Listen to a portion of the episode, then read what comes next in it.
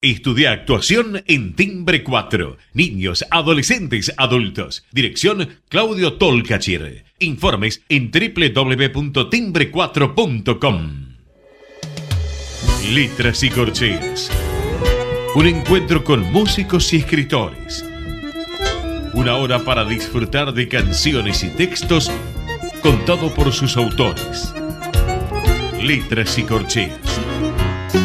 Los jueves de 22 a 23 con la conducción de Hernán y Mario Dobri.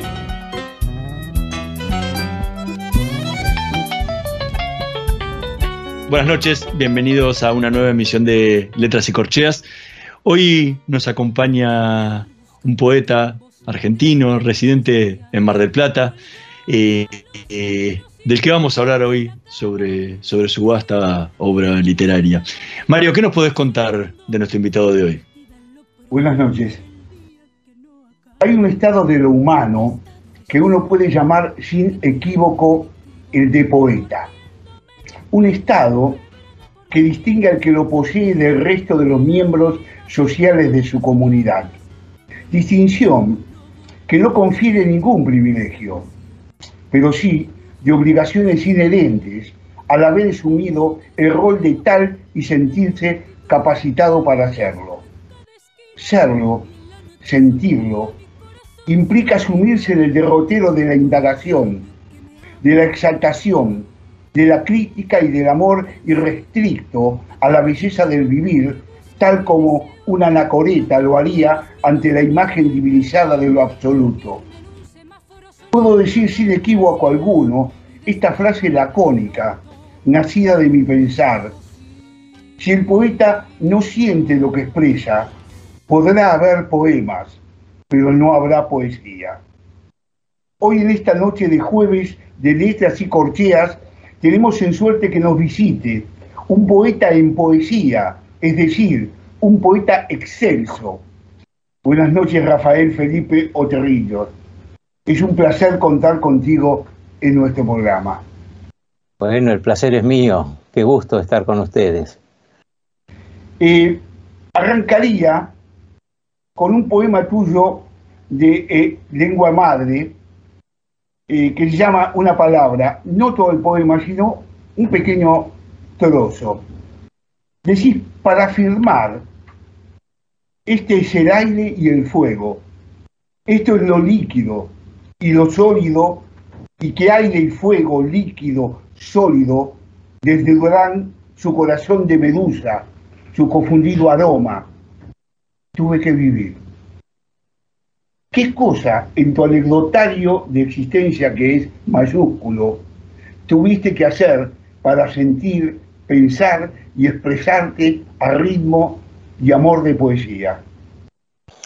Claro, ese es un poema que nació ya hace unos cuantos años, digamos la mitad de, mi vida literaria, y seguramente ahí aparece la idea de hacer un acto de responsabilidad. El poeta se basa en la palabra. La palabra es la palabra que utilizan todos. Yo mismo, que de golpe por, por pasos por la universidad, yo pasé por la Facultad de Derecho, la Facultad de Letras, finalmente terminé recibiéndome de abogado y y fueron años en los que mi vínculo con la palabra fue eh, en gran medida con la palabra jurídica, qué curioso, pero al mismo tiempo, paralelamente, estaba mi contacto con la palabra poética.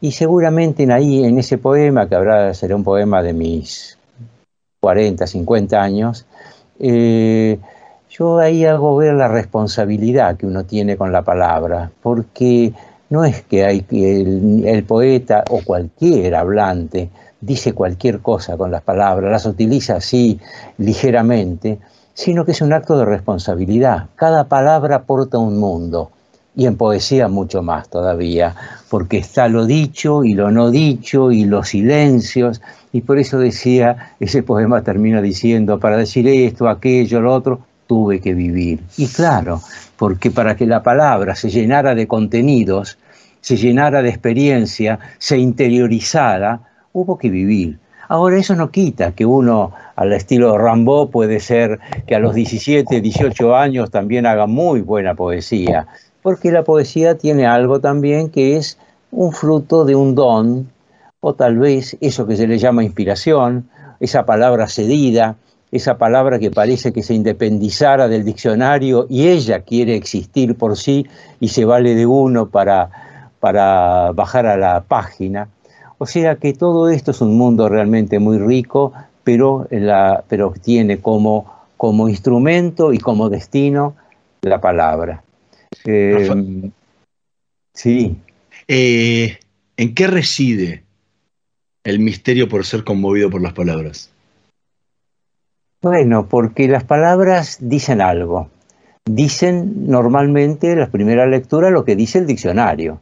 O sea, ese, ese, sentido convencional que ya está muy trabajado por los lexicógrafos y que buscan a lo largo de la historia decir, a ver, esto, aquello, qué significa cada palabra. Ahora los poetas sienten una gran insatisfacción porque les parece, sentimos, que lo que dice la convención, o sea, lo que dicen los diccionarios, está bien, pero es insuficiente. Hay algo más allá. Siempre hay algo que queda pendiente, que está por ser dicho.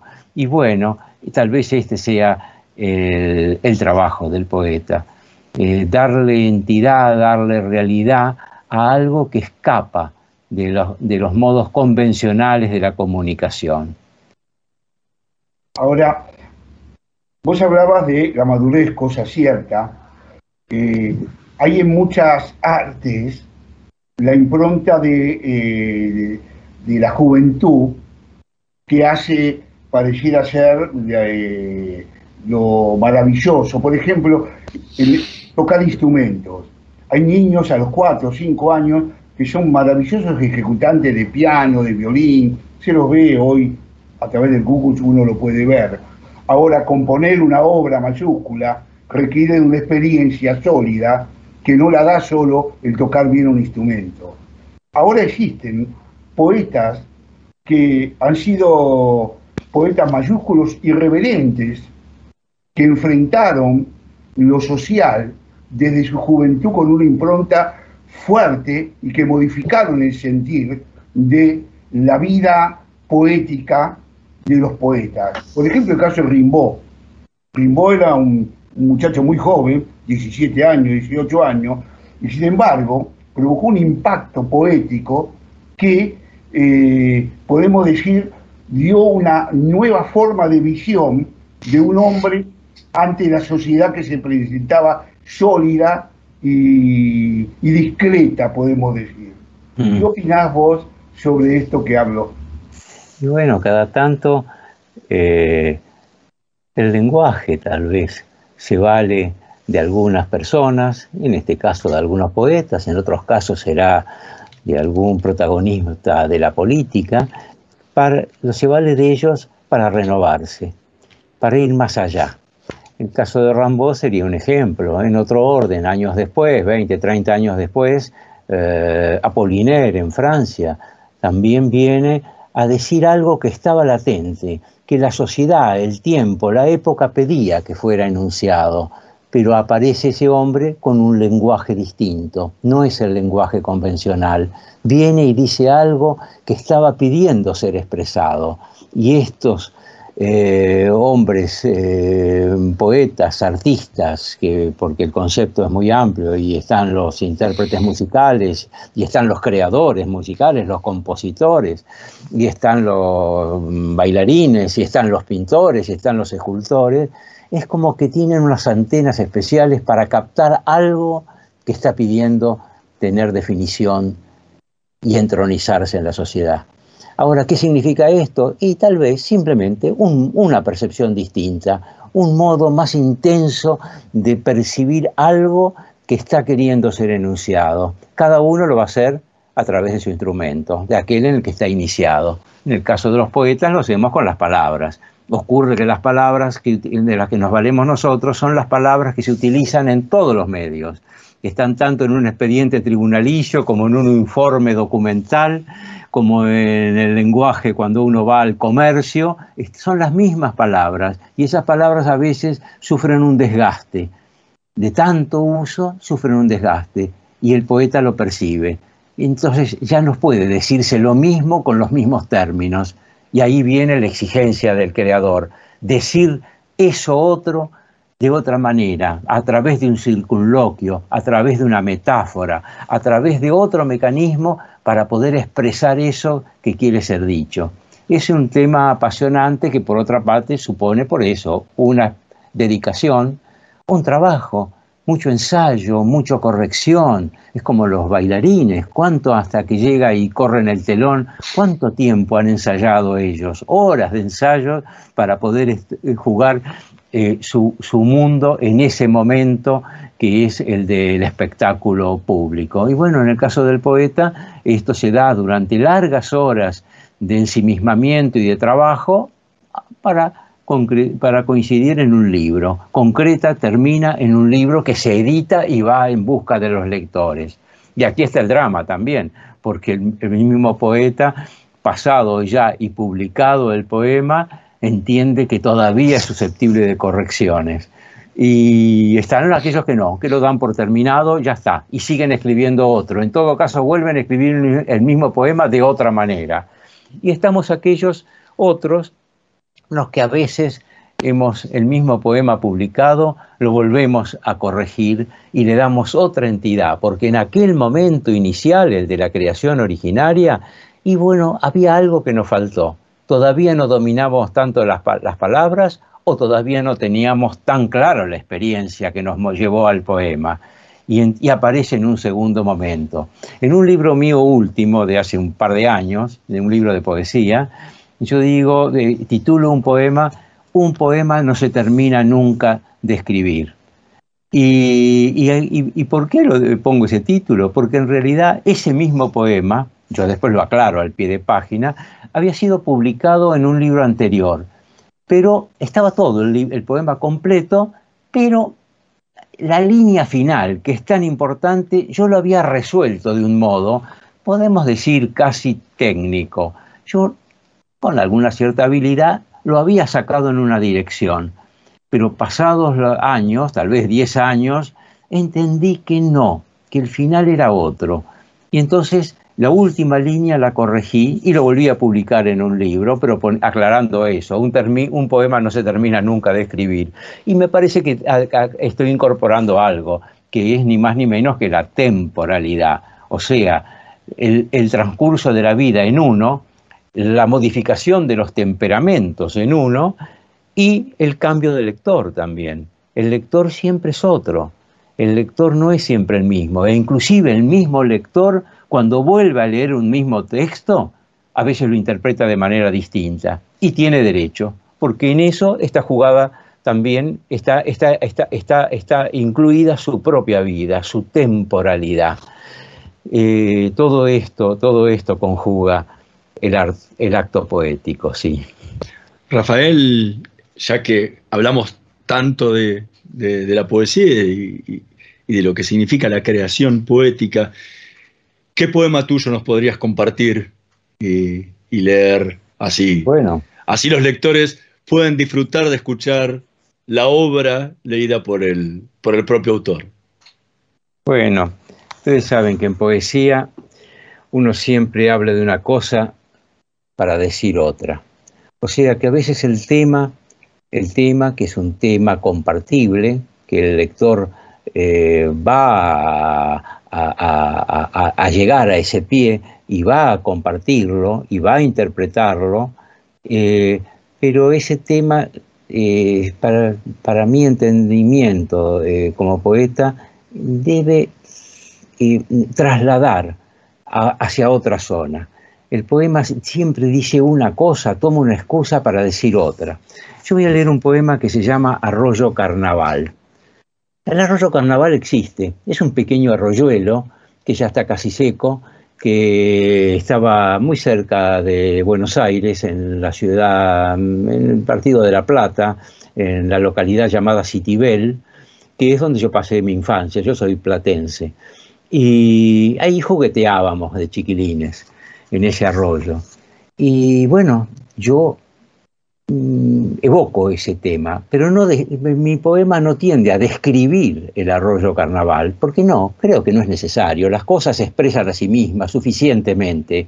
Un puente es un puente, un arroyo es un arroyo, un árbol es un árbol, y yo me parece que está de más que el poeta venga a describirlos, sino que encontrarles un sentido, a ver hacia dónde qué, eh, notas nos relampaguean a partir de ese objeto citado. Bueno, Arroyo Carnaval tiene unas 10 o 15 líneas, no es muy largo. No era un río, no era el mar donde los compañeros del aula veraneaban. Yo lo atravesaba sobre troncos atados. La otra orilla no era un país, ni siquiera una región diferente donde la curvatura del mundo fuera más visible. Allí nos emboscábamos y cazábamos.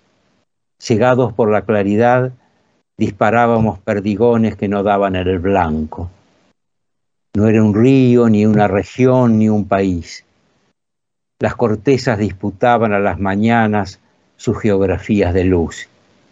Las arañas caminaban sobre el agua sin dejar rastros. Era lo verdadero. Todo lo demás es una historia que se empeña en retroceder. Y ahí termina el poema. ¿Dónde estaría centrado? ¿Cuál es el núcleo para mí? No sé si para el lector. Era lo verdadero. En esa línea, el pasado, la infancia, la infancia entendida como paraíso, donde uno está en el reino de lo auténtico, de lo intenso y de lo verdadero, y tal vez sin darse cuenta de que es así. Tendrán que pasar la vida y tendrán que pasar los años para uno comprender que todo lo demás cede, como dice el poema, todo lo demás es una historia que se empeña en retroceder. Lo que quedó es, esas imágenes, eso es lo que quedó. Bueno, ese, es eh, ese arroyo dicho como lo, como lo decís vos, pesado, no solo es lo diferente, porque la monotonía de la tierra, de pronto un arroyo la corta y hace la diferencia. También el arroyo, como decís, es un límite y además es la unión de dos territorios que son un territorio que ha sido el territorio de tu infancia, ¿no?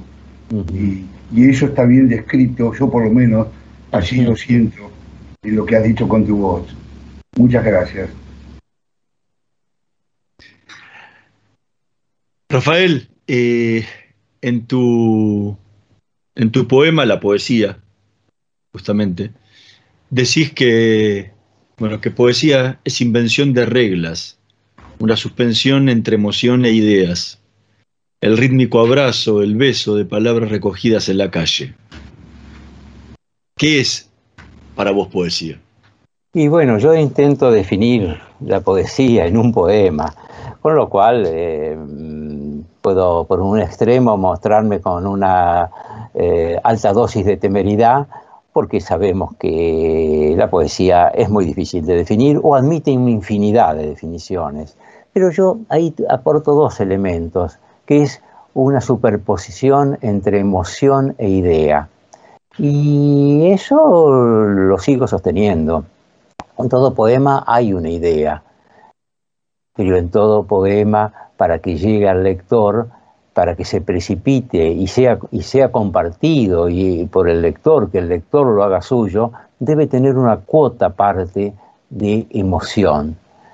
Esa emoción, eh, en el caso de un poema, naturalmente, está, está concentrada en la redacción, en esos versos pero lo cierto es que siempre hay una idea, un propósito que se quiere compartir. Y, este, y esto está elaborado, digamos, ya entraríamos en el lenguaje, en la construcción, en la gramática, de una manera que pulsa una cierta emoción.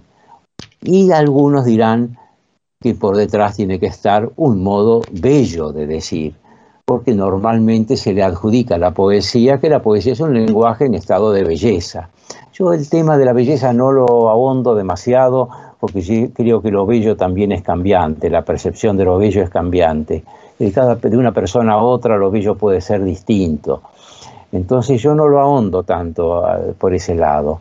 Pero bueno, ese poema, la poesía, que nació de un diálogo yo tuve una vez en México con un poeta, Valerio Magrelli, un gran poeta italiano, eh, íbamos conversando en un ómnibus de un, pueblo a otro, hablando, y la conversación eh, en realidad tuvo esas frases.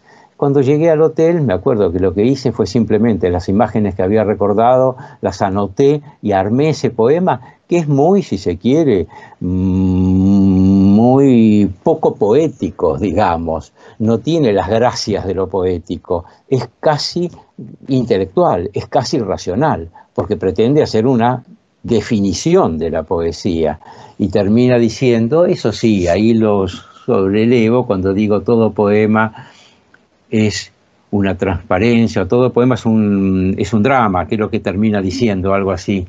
Sí, este, termina, dice, cada poema es un sacrificio. Es un sacrificio, exactamente. y, hay pregunta posterior, ¿por qué es un sacrificio? Bueno. ¿Por qué lo vivís así? Digo es que estaría, no es un sacrificio por el esfuerzo que el poeta ha cometido, porque después de todo la creación tiene que ser un hecho feliz, no, tiene por qué necesariamente ser dramático, sino que es un sacrificio, yo lo miré desde este punto de vista, porque en esa eh, definición del poema está contenido una posibilidad, y quedaron afuera todas las otras posibilidades que podían haber para ese mismo contexto. O sea, se ha sacrificado una parte de la realidad para priorizar otra, que es la que finalmente define al poema, la que finalmente queda en la página y va al libro. Cada poema es un sacrificio, pero consiento en que el término sacrificio está tomado en un término ambiguo. Puede ser tanto los distintos sentidos que se perdieron como también el esfuerzo realizado. ¿Por, ¿Por quién? Por el autor y luego por el lector que tiene que penetrar en ese texto y hacerlo suyo. Eh, hay un montón de preguntas que quisiera hacerte respecto a la poética, que voy a arrancar con esta primera.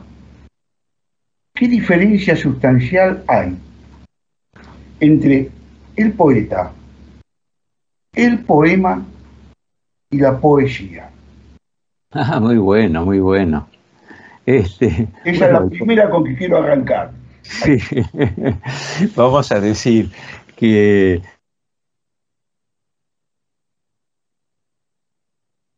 donde se, se, acciona el fenómeno poético. La poesía se acciona, se actualiza, se dispara en ese em, cuerpo verbal constituido por el poema. El poema que es una serie de líneas, es un artefacto verbal que crea el poeta.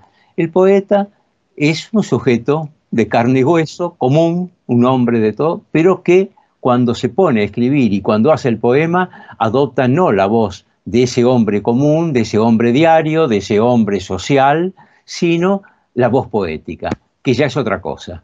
O sea que eh, ya entra en el reino de la literatura, con una voz poética, que es ya una construcción, ya es una elaboración, en la que inclusive que el desaparece, el que desaparece es el sujeto real, él como hombre, él como sujeto, él como vecino de la calle tal, número tal, ya, ya deja de interesar, ya es una voz poética, una voz que tal vez está más próxima en cuanto a pretensión, a un Rambaud, a un Apollinaire, que son los artífices de la poesía que hoy hemos mencionado, quiere parecerse a ellos, pero ya, con eh, ya no es el sujeto que figura en, la libreta de identidad, con la que ayer o antes de ayer o la semana anterior hemos ido por caso a votar. No, ese era el sujeto social, pero de, en ese sujeto social, de carne y hueso, está contenida la voz poética. Y la voz poética es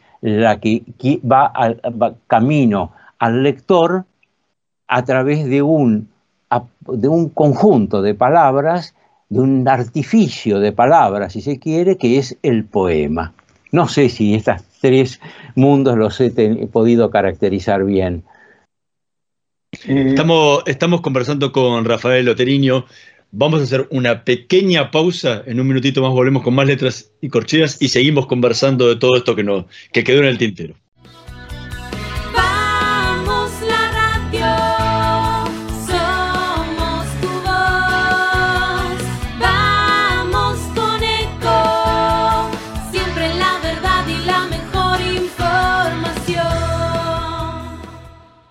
Estamos llenos de historias verticales.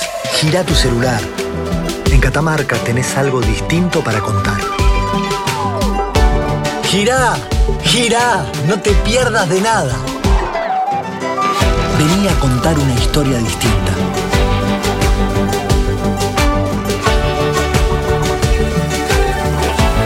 ¿Querés descubrir algo distinto?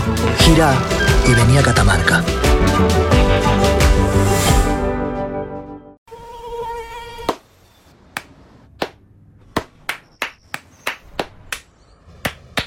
No aplaudamos al mosquito, combatámoslo en serio. Para combatir el dengue, el zika y el chikungunya, evitemos que los mosquitos piquen y se reproduzcan. Usemos repelentes, coloquemos tules en la cuna de los bebés y demos vuelta a contenedores para que no se acumule el agua. Si tenés fiebre alta, dolor de cabeza y dolor muscular, no te automediques y acudí al médico. Encontrá más información en argentina.gov.ar. Argentina Unida, Ministerio de Salud, Argentina Presidencia. Informate en ecomedios.com. Seguinos en Instagram, arroba ecomedios. Letras y corcheas. Una hora para disfrutar de canciones y textos contados por sus autores. Con la conducción de Hernán y Mario Dobri.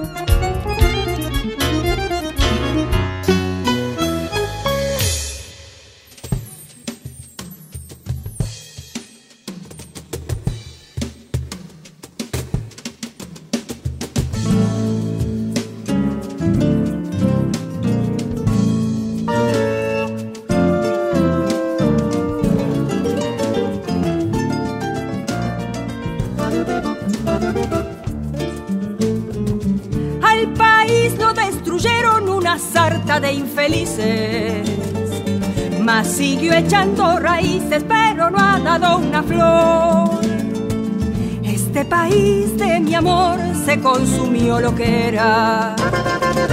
Su gente, su primavera, su esperanza y su candor, su esperanza y su candor, su esperanza y su candor.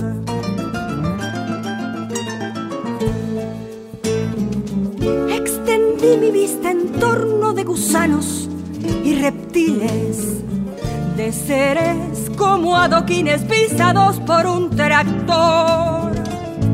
Así me he sentido yo a lo largo de la vida, pisoteada y sometida por la inmoral injusticia. La soberbia y las caricias del jefe del escuadrón, del jefe del escuadrón, del jefe del escuadrón, del jefe del escuadrón, del jefe del escuadrón. Unos suben y otros bajan, la verdad es insensible. El que no sirve, no sirve y a otra cosa con la duda. El que no sirve, no sirve y a otra cosa con la duda.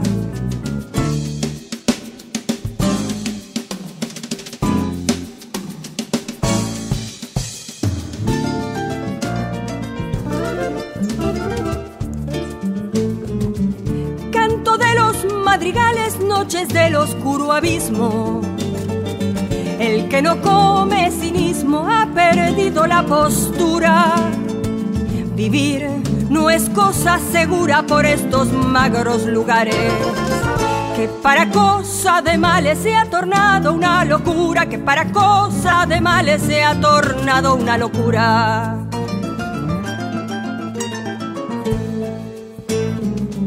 Me senté sin desparpajo a cantar un sentimiento. Que me nace de adentro como un volcán encendida. Duda que nazca en la duda no merece este quebranto. por la memoria perdida de los que engañaron tanto. Les digo que esta que siente va a enfrentarlos con altura. Les digo que esta que siente va a enfrentarlos con altura. Va a enfrentarlos con altura. Va a enfrentarlos con altura. Y otros bajan. La verdad es insensible. El que no sirve, no sirve y a otra cosa con la duda. El que no sirve, no sirve y a otra cosa con la duda. Bada, bada, bada, bada, Escuchábamos Canto de Madrigales en la voz de Silvia Reyes, tema del poeta Mario Dobri. Recién estabas hablando justamente de las diferencias entre el poeta, la poesía eh, y, la poética, ¿no? Y ¿qué te pasa en el momento ese que, que te sentás a escribir y que se produce ese sacrificio que, nombrabas antes en tu poema Poesía. Sí, em, como ustedes ven, yo ya tengo algunos años y debo de mirar que esto también, debo decir que esto también al cabo de los años fue cambiando. En algún momento los poemas me asaltaban por la calle eh, recuerdo más de un poema publicado, prácticamente tuve que detenerme en un banco de la plaza, anotarlo en un papel casual y o salir a la búsqueda de un lápiz o una lapicera para anotarlo porque el poema se me imponía. Eh, pasado el tiempo, ya uno va asumiendo la condición de escritor y un escritor es el que se dispone a escribir, que lo, tome, que lo toma como tema central de su vida y tal vez en la etapa en la que estoy ahora, y yo eh, confieso, yo soy diurno, bajo todas las mañanas a mi escritorio, a este donde estoy, y, es un momento de ensimismamiento. Yo no sé si voy a, ese día voy a escribir un poema, pero voy a estar en disposición, voy a estar en alerta, en atención. La palabra puede ser esta, en estado de atención. A ver qué hay, qué ocurre, Puede ser que corra la ventana, la, cortina, que mire el parque, que mire los árboles, que vea si avanza la primavera o no. Y me pongo a leer. Si algo no nace, me pongo a leer. Y de golpe ahí a leer que, bueno, pueden ser ensayos, puede ser poesía, los pongo en este orden, en tercer lugar, en mi orden de preferencias, puede aparecer la narrativa, y, tal vez ahí en ese instante de lectura empieza a aparecer algo. O sea, qué curioso, de la literatura fundando literatura. Bueno, en mi caso puede ser así. No necesariamente me va a saltar en la calle, pero tal vez leyendo, hablando, reflexionando, pensando, ensimismado, puede aparecer una palabra, una imagen que quiere que yo la desarrolle. Y ahí empieza el trabajo del escritor. O sea, un algo cedido, una imagen, eso que le podemos decir, históricamente se le llamó inspiración, eh, remotamente se hablaba de la musa, eh, que era la que dictaba los poemas. Podemos llamar ya a partir del siglo XX el precipitado psíquico que, que, desciende sobre una persona. De Freud para acá ya tenemos que pensar que eh, ese yo interior dicta poemas también. Y y después está el trabajo del escritor, eso que a uno se le impuso, que a uno le sugirió, que puede tener más desarrollo, uno sintió que puede tener más desarrollo, esa línea que ha leído, esa noticia que vio en el periódico, y uno lo empieza a trabajar. Y puede ser que aparezca un primer verso, ese, o, un, o un verso final. ¿Cuántas veces aparece el verso final? Yo quiero llegar a, este, a esta zona tengo que hacer todo el recorrido, cruzar toda la isla para llegar a esa orilla, a ese verso final. Y bueno, y ahí está el trabajo del escritor. Uno ya al cabo de los años eh, alguna experiencia tiene, no necesariamente es la mejor, uno siempre piensa que es precaria la experiencia que ha ido adoptando, tiene, uno se pone varas altas y tiene ejemplos acá en mi biblioteca, eh, ejemplos maravillosos de poetas que admiro, y yo digo, bueno, esa es la estatura máxima, no sé, yo trato de, trato de acercarme, pero a veces leyéndolos a ellos, sí, leyéndolos a ellos encuentro algo que me lo dieron servido. Y ahí está, ahí está, algo, una línea que yo puedo llevar más allá, más allá de lo que ellos dijeron, que en el fondo no sería sino un modo de estar homenajeándolos.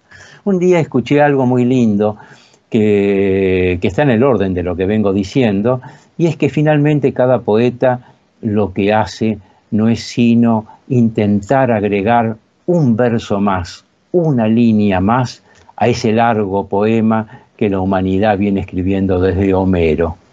Me parece muy lindo eso. Primero, porque tiene algo grandioso, que es pretender uno agregar una línea a un gran poema universal. Pero en otro sentido también tiene una mirada que es casi humilde, porque uno no viene a hacer una obra, a cambiar la historia de la literatura, sino que también humildemente tal vez uno lo que hace es agregar algo más a algo inmenso que lo precede. Eh, estos serían un poco los temperamentos así que a, que a uno lo acompañan al tiempo de, escribir. Eh, había empezado a preguntarte sobre la diferencia para vos entre poesía, poema y poeta.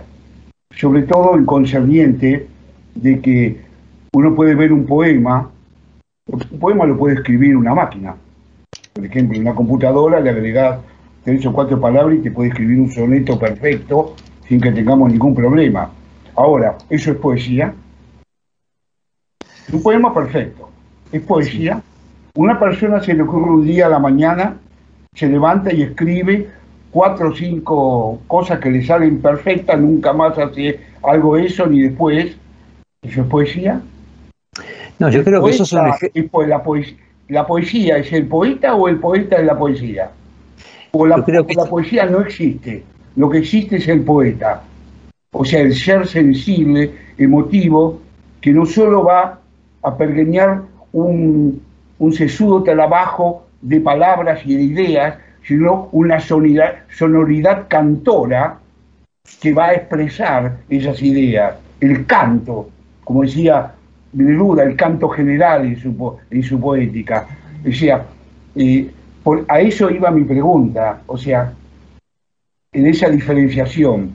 Mi segunda pregunta que ya te iba a decir era, ¿qué diferencia hay entre la palabra leída y la palabra dicha?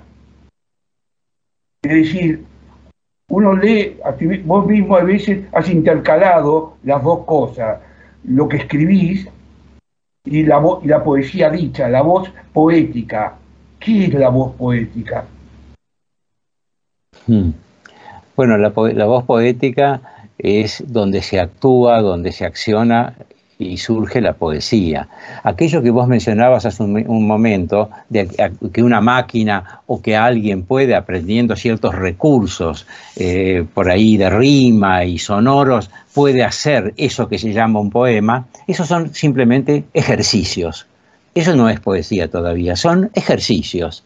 A mí te confieso que a veces me, me, en fin, un poco me violenta cuando interiormente, ¿no? Calladamente, cuando alguien me dice, ah, usted es poeta, yo también hago versos. Eh, para el cumpleaños de tal le hice un verso y nos reímos mucho en el momento de los postres. Bueno, yo digo, eh, esto no es poesía, esto es algo de kermés, algo de entretenimiento, es una gracia, es válido, pero eso no es poesía. La poesía siempre dice lo otro, lo otro siempre hay un desplazamiento, una transfiguración verbal para significar algo que se nos venía escapando.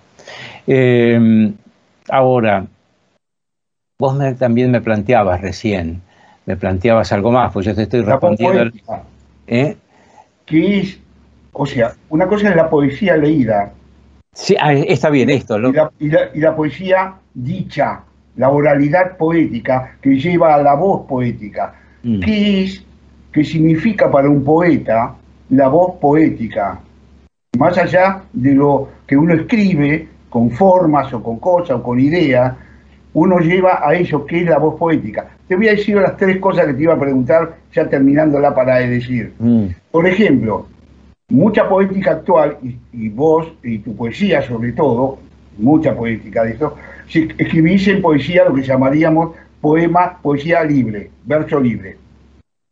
La poesía que no encajaba antes como verso libre, sino que tenía una dinámica determinada, el soneto, eh, eh, los alejandrinos, la, o sea, los diferentes matices poéticos que enganchan los octasílabos, los centasílabos, todo ese tipo de poesía, uno estaba ceñido a una forma que le daba éxito al decir. Se podía decir, se podía verbalizar y uno sabía que estaba contenido en esos parámetros en donde estaba fuerte. Pero cuando uno asume el verso libre, uno tiene que crear su sonoridad, el canto, lo que se dice, la forma oral. No es tan fácil. ¿Cómo es que vos avanzás sobre esta poética tuya para dar esa versatilidad sonora a tu poesía? Sí. Em, Estamos hablando de preceptiva, en el fondo, o sea, forma. Eh, tradicionalmente existía una forma preestablecida. Es como ha señalado bien, el caso canónico es el del soneto. Existía esa forma y cada poeta lo rellenaba bajo su modalidad. Eso se, eso se cumplió, está vigente, por supuesto, pero ya eh, la propia creatividad, la famosa temporalidad del que yo hablaba, pide nuevas expresiones. Y entonces empezó a ensayarse, así en el comienzos del siglo XX, lo que se llama el verso libre. Ese verso libre también estuvieron quienes lo denostaron, porque dijeron, estaba aquel que dijo, eh, sí, un verso libre es, es como jugar al tenis sin red. Este, fíjate vos, ¿no? O sea, la idea de que no hay una forma preestablecida que te exija algo. Yo creo, sin embargo, que el verso libre, que hoy casi todos mayoritariamente practicamos, es otro modo de preceptiva, casualmente libre, pero no eh, de una libertad desparramada, sino es muy exigente, porque como vos estás señalando, debe crear también una musicalidad, un ritmo, lo que se llama el tono, y que al cabo conduce a lo que es la voz poética, lo que diferencia a un poeta de otro, lo que a veces diferencia a una generación de otra generación, un cierto tono en el hablar.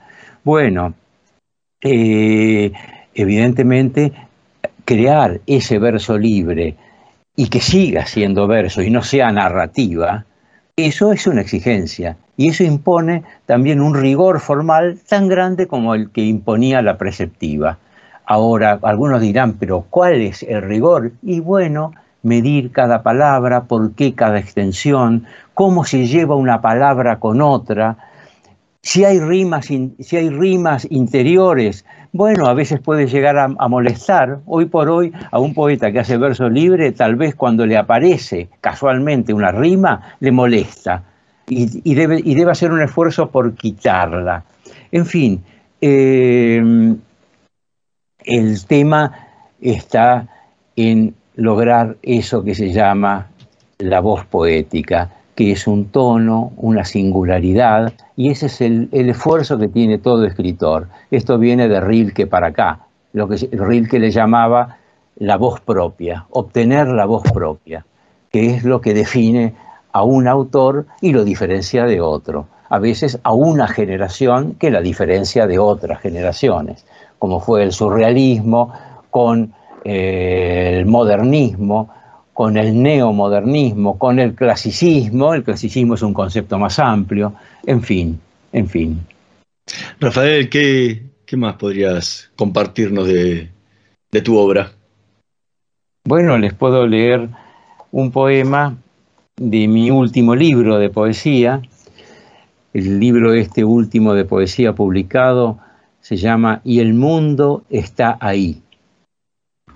Es un título raro, llegué al final, cuando ya el libro estaba terminado, tenía otro título y un día leyéndolo, hablándolo con un amigo, me encuentro con que me dice, y yo advierto, mira, el título está ahí, en esa línea, en ese poema que se llama Y el mundo está ahí, que tiene algo también de patético porque es al cabo de una vida está mostrando que el mundo está ahí, todavía no está alcanzado. está como un desafío. La maravilla de la vida, de la existencia, está ahí, para hacer el esfuerzo, para, para, para alcanzarlo, pero tal vez su condición es la de estar ahí distante de uno como un desafío, como una pasión, como un entusiasmo, para empezar de nuevo. Y aquí el poema dice, imagina que todo recomienza y que tu cuerpo está ahí, rodeado de plantas y animales bajo la columna y el dintel, mientras voces jamás oídas golpean a la puerta. Imagina que das un paso y otro y que nada se opone a los siguientes. Imagina que espíritus protectores te acompañan hasta una calle dormida en la que se oyen voces anteriores. Imagínalo, porque todo eso ya pasó. Las casas fueron tapiadas y los ángeles de la infancia abandonaron sus puestos. Las columnas continúan firmes con su dintel. Un silbido nuevo ensordece el día y el mundo está ahí, con una pluma de ave del paraíso en cada mano, para quien sea capaz de dar el próximo paso y los siguientes. Ese hermoso poema lo tenés grabado en un video, ¿no? Ah, puede ser. Sí, es que tenés un video donde recitaste tres poemas sobre el mundo está ahí, eh, ah, donde se te ve recitándolo. Lo recomiendo a la audiencia. pues tienen al Google, busquen el nombre de él y, y van a encontrar tres videos el primero de los cuales yo estuve escuchando, muy bellos, sobre eh, El mundo está ahí, tres poemas que ha recitado. Realmente es conmovedor ese poema. Eh, vos sabés que, ah, ya que te tengo aquí, eh, había tomado un poema, no suelo leer poemas de otros porque para no molestar al otro, porque el otro no me invitó a hacerlo pero si, me lo permitís me gustaría recitártelo. Es una gloria que a uno lo lea a otro, sí. Bueno, el poema se llama Dasein, que en cierta forma quiere decir existencia, ¿no? O algo por el estilo, del alemán. Es tan corto este día que en un instante se agolpan la mariposa del jardín anterior, el aire tibio de septiembre, sin tener en claro cuál de los dos ha de reinar tan corto que en un abrazo puedo contenerlos, con la sensación de asistir a algo que se consuma sin haber existido. La huella sigue a la mano, la perla al pescador de perlas, la pluma al pájaro y el eco al sonido. Flecha súbita que alcanzó su blanco, cita no concertada en el jardín de las delicias. Y yo, en el medio, oficiante anónimo, ciego guardián. Gracias, gracias por esa lectura. Muchas gracias a vos por el poema. te lo voy a decir, me quiero sacar el gustito. Rafael, eh, ¿aprendiste ya, después de más de 50 años de publicar, eh, cuál es el, singular arte de la palabra? Te lo pregunto parafraseando eh, tu poema Gracias, donde decías que antes los versos eran cortos, casi aforísticos, apenas una línea o dos. Ahora se pueblan de imágenes y llegan a ocupar más de una página.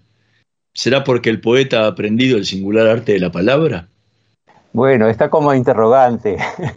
Por eso pregunto, si lo por eso pregunto si lo has, después de más de 50 años de publicar, lo has aprendido.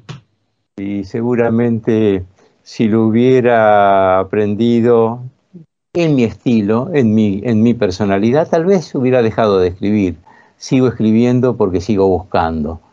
Eh, es válido lo otro, ¿no? Es perfectamente válido aquel otro poeta que sigue escribiendo porque lo encontró finalmente. Pero en mi caso, eh, el poema se precipita por una, por una impotencia, por una necesidad de esclarecer una zona, una zona donde poder hacer pie. Y entonces, eh, no, debo decir que no lo he encontrado todavía a, esa, a esa zona, por eso sigo escribiendo. A la vez, debo de reconocer, estoy, como ustedes advierten por, la, por mi rostro, por arriba de los 70, eh, Vos sientes que eres un muchacho joven. sí, pero a veces me agradezco, lo he conversado días atrás con un amigo, qué maravilla esto de tener todavía necesidad de bajar todos los días al escritorio para tratar de esclarecer alguna zona, a ver si el poema puede ser escrito y si no, encontrarlo en otro, ese poema, esa zona esclarecida. Eh, qué maravilla tener eh, actividad eh, urgente por hacer, porque eso habla de no tener todas las respuestas, pero sí tener el ansia por responderlas o por encontrarlas, encontrar las respuestas. Algo técnico te quería preguntar. ¿Qué diferencia notas, no solo notas, o si lo has ejercido, entre la poesía o la poética, o la poesía dentro de la poética, y la letrística, o sea, la poesía escrita en una canción. Bueno, eh, debo reconocer que, en una canción eh, hay poesía, ¿no? Perfectamente, hay poesía. No voy a negar y a pensar, y puede haber o puede no haber pero no voy a de, ninguna manera ser tan soberbio como para pensar que la poesía está únicamente en la palabra escrita o en el libro de poesía. No, de ninguna manera. Creo que al contrario, cuando una letra eh, de poesía es acompañada por música o es acompañada por una actuación eh, y por un espectáculo arriba de un escenario, bueno, esto se potencia, se potencia de una manera notable. Eh, lo que sé es que ahí la poesía pasa a ser un componente, porque la parte gestual y la parte musical eh, tienen un valor tan preponderante como el texto. No es que un, que un cantautor, por caso, un, cantautor eh, se limita simplemente a reproducir lo que, ha lo que ha escrito el letrista. No, ahí hay algo más, ahí hay una suma, ahí hay una experiencia nueva y muy, y muy rica y tal vez inclusive muy propia de esta época. Estamos en un mundo preponderantemente audiovisual y entonces hoy por hoy uno de los modos de llegar a la poesía, de participar de la poesía, es seguramente eh, el medio de la canción, el medio musicalizado pero sintiendo que es una experiencia compuesta, eh, compuesta por estos tres elementos. Ahí la poesía tiene un, papel nada más, un tercio tiene el poema. Lo demás es la música, lo demás es el intérprete o quien lo ejecuta, y además sería el acto público, las luces, este, el escenario. Yo lo he visto, bueno, no, no, no es que yo sea, no soy de una, en lo particular, no sé si pertenezco o no a una generación rockera, pero yo no lo he sido. Sin embargo, pasados los años, he ido viendo este espectáculo sobre el escenario y encuentro que realmente en muchos casos hay poesía. Vamos a decir, el caso más fácil de todos sería plantear el caso de Serrat. Y yo creo que en Serrat hay poesía. Eh, si vamos a otro caso, más contemporáneo tal vez, o más propio para los que son un poco más jóvenes, eh, Joaquín Sabina. Y yo primero no lo encontraba la poesía, veía que la parte gestual iba por encima. Sin embargo, cuando presté atención vi que era otra modalidad y ahí hay poesía. Eh, son expresiones. La poesía busca distintos eh, espacios. El espacio tradicional sería el de la oralidad. Así nació la poesía, era pura oralidad, de Homero uh, hasta que aparece la palabra escrita. Eh, y después, cuando ya en nuestra civilización está muy entronizado el libro. Pero yo creo que en este momento estamos en una transición una suerte de vuelta a la oralidad. Creo que estamos en eso. Hay una vuelta a la oralidad. Totalmente de acuerdo. Mm. Rafael Oteriño, muchísimas gracias. Tengo que interrumpirlo porque se nos terminó el programa y nos encantaría seguir, nos encantaría seguir charlando sobre poesía, sobre tu obra. Eh, y no va a faltar oportunidad para que, para que volvamos a, llamarte y, compartir una segunda parte de, de esta charla. Para nosotros fue realmente un muy grato placer. Ha sido un gusto para mí, muy agradecido. Bueno, muchas gracias eh, por tu presencia y por tus conocimientos y tus valores poéticos. son muchos y espero que la gente ahonde más leyendo y yendo a la fuente, como decimos, ¿no? Nosotros nos vamos a, reencontrar la próxima semana en la operación técnica Carlos Heinze y Gerardo Subirana, en la edición Javier Martínez. Nos vemos la próxima semana. Chao. Estudia actuación en Timbre 4. Niños, adolescentes, adultos. Dirección Claudio Tolcachir. Informes en www.timbre4.com.